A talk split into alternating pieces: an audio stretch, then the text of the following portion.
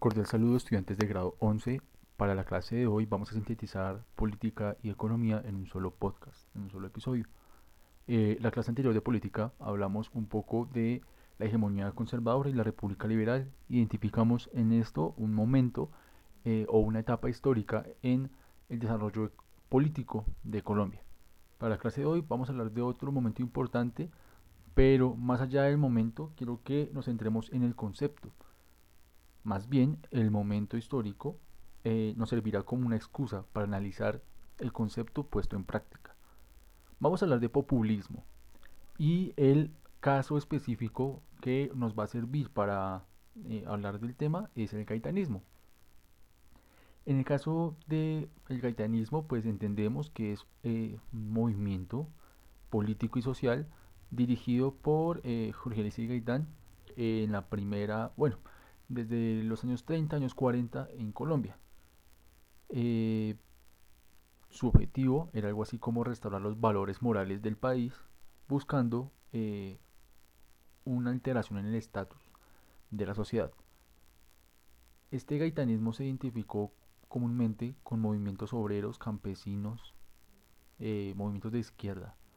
Tal vez porque Gaitán en su pregrado se declaró abiertamente socialista. Estaba de acuerdo con algunas ideas socialistas, lo que implicaba eh, pues asumir toda la responsabilidad o el papel que implica ser de izquierda o tener un pensamiento socialista en un contexto como el que tenía Latinoamérica en la primera mitad del siglo XX. Más allá eh, debemos hablar bueno, tenemos que aclarar algo del gaitanismo y es que comúnmente en los textos de estudio se habla de gaitanismo como un eh, movimiento populista. Sin embargo, este concepto, el populismo, parece un poco desdibujado, parece un poco, mm, ¿cómo decirlo?, paradójico o virtual. No hay una definición certera sobre lo que es populismo. ¿Qué podemos hablar del, o qué podemos decir del populismo? Es un, pues también es un movimiento, más que movimiento es un adjetivo que se le atribuye a todas esas muestras que desagradan a la política tradicional.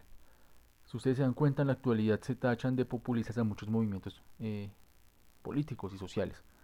Se cree que lo populista no tiene fundamento eh, epistemológico o fundamento eh, político, más bien se atribuye al, populismo a apelar a las emociones y a movilizar el pueblo. Esto, eh, pues digamos que es, una, es un intento por definir lo que es el populismo, porque hay muchas muestras que son contradictorias y se siguen catalogando como populistas, pues sea de derecha, sea izquierda, se le atribuye ese adjetivo, pero porque mm, causa malestar, lo populista causa malestar. Y eso viene desde eh, el origen mismo de la palabra populismo. Eh, el origen es ruso, siglo XIX, pero llegó hasta acá a atribuírsele a esas ideologías de izquierda en Latinoamérica. Eh, digamos que todo lo que sintetiza el concepto de populismo se refleja en lo que la gente consideraría como eh, un rasgo negativo. Es decir, siempre que queremos descreditar algo, desacreditar algo, eh, usamos el término populismo pensando que es un tipo de ofensa o un juicio valorativo negativo. Ahora, jóvenes, hay un problema con el uso del término populismo y es que se oculta eh, de alguna manera el sentido del concepto. Y eso nos lleva, jóvenes, a dos problemas. Primero, eh, ocultar las alternativas que nos producen eh, pensamientos diferentes. Pueden, que sea, pueden ser pensamientos oportunos, importantes, útiles, pero por el simple hecho de catalogarlos como populistas, los botamos a la basura. Por otra parte, eh, también las personas que usan el término populista esconden problemáticas que les cuesta asumir mientras que desacreditan al resto de posturas o al resto de pensamientos. Vemos que son dos problemas en torno al uso del concepto. En Latinoamérica, en el siglo XX, pues a inicios del siglo XX se identificaron muchos movimientos populistas, sobre todo en Argentina, en Uruguay, Brasil y Chile. Eh, digamos que eh, en esa época, y sobre todo con los estudios de los años 70, pues se, se, estipula que el populismo se referencia más bien a un movimiento campesino, a un movimiento indígena, a un movimiento obrero. Eh, pero también se le reconoce una perspectiva ideológica, hay idea de fondo. También hay política porque ellos intentaban participar en la esfera pública y eh, lo hacían desde una perspectiva de izquierda, si se quiere. Este eh, concepto de populismo, digamos que ha sufrido muchos cambios a lo largo de la historia. De manera negativa, se entiende como una, una ideología de resentimiento, que lo que busca es amenazar el orden y no proponer algo realmente diferente. Son perspectivas que se encuentran en torno a este problema del populismo que muchas veces parece desdibujado.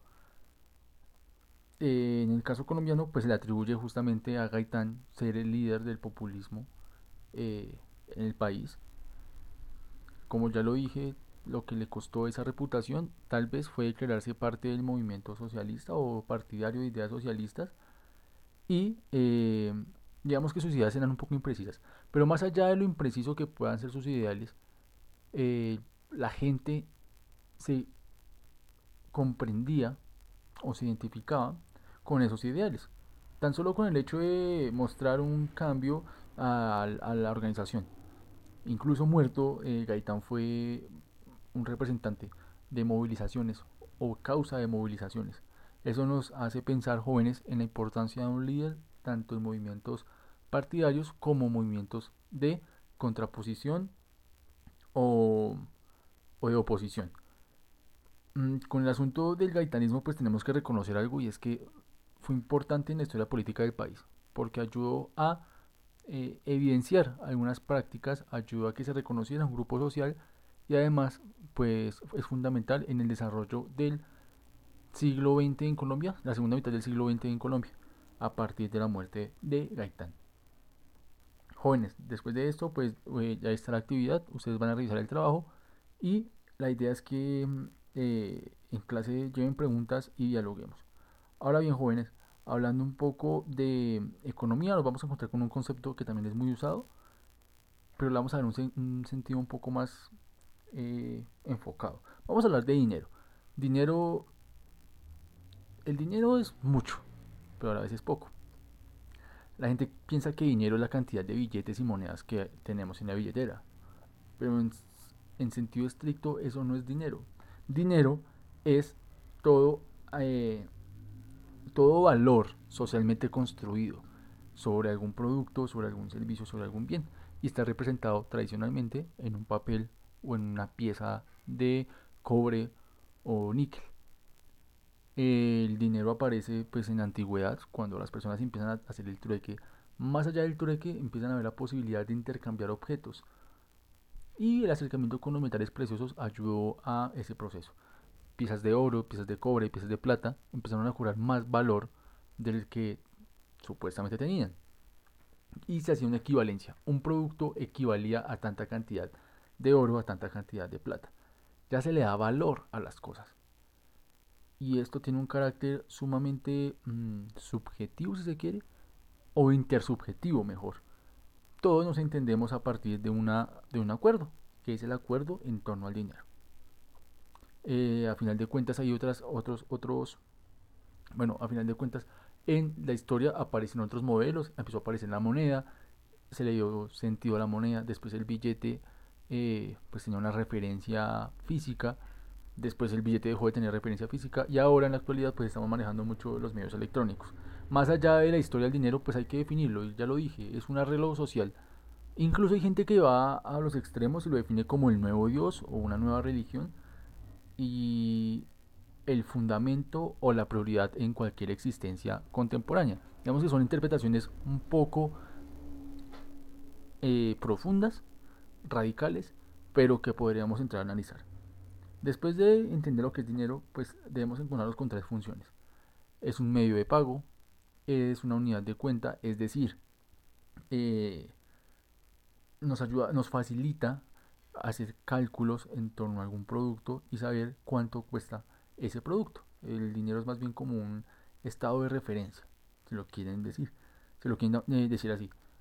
También es un depósito de valor y esto ya hace referencia al ahorro. Digamos que el dinero con el paso del tiempo mm, sigue siendo dinero, es decir, que las personas que quieran ahorrar pueden hacerlo. Sin embargo, eso puede transformarse. Puede transformarse dependiendo de algunas condiciones muy específicas, casos de algunas monedas que se devalúan y demás, pero en esencia el dinero es acumulativo. Eh, también hay tipos de dinero jóvenes. El, dinero de mercancía son todos estos objetos que tienen un valor en sí mismos. Hablemos de oro, hablemos de plata. Incluso podemos hablar de cigarrillos en las cárceles. Eh, otro tipo de dinero es el fiduciario. Son los billetes, las monedas, es decir, elementos que representan y significan eso, eh, un valor. Está el dinero pagaré, pues, que son documentos que sirven como más que dinero, es como una palabra de pago, tiene valor ese documento. Y por último está el dinero electrónico plástico, que es lo que estamos viendo con las tarjetas y con toda la onda de la criptomoneda. Ah, eh, hablando de criptomoneda, hay un problema ahí, o no podemos ocultar algo que está sucediendo en este momento. Es una moneda nueva, está tomando fuerza en cierto sentido, pero tiene una particularidad y es que se escapa de las instituciones mundiales y de los gobiernos. Esto unifica en cierta manera al mundo bajo la misma moneda y obviamente pone a disposición todas las, todos los avances tecnológicos necesarios. ¿no? Eh, pero digamos que el problema con la criptomoneda es hallar el valor para ello y empezar a hacer, a hacer riqueza desde mm, el uso de esta criptomoneda. Al ser algo nuevo, pues tiene que empezar a, a tomar mucho más valor y al pretender ser, una, hacer, al pretender ser un, tipo de dinero, pues la gente tiene que dar un valor social. Y eso es lo complejo. También podemos hacer una crítica al dinero, jóvenes, y es que, eh, digamos, es una convicción. Ahora la gente piensa que el dinero es el fundamento de la vida. Y no son conscientes de que en realidad eh, es un significado más allá de billetes. Los billetes se pueden quemar, ¿dónde queda el valor? Esa es la pregunta eh, realmente realmente mm, impactante en este discurso. Jóvenes, después de este análisis de lo que es el dinero y charlar un poco al respecto, pues eh, hablaremos o haremos la actividad. Recuerden tomar nota y la realizaremos la próxima clase. Espero que esto sea de ayuda, jóvenes. Escúchenlo. Yo sé que están cansados de mi voz, pero escúchenlo. Eh, estamos charlando en clases jóvenes. Igual que atento a cualquier duda que ustedes puedan tener.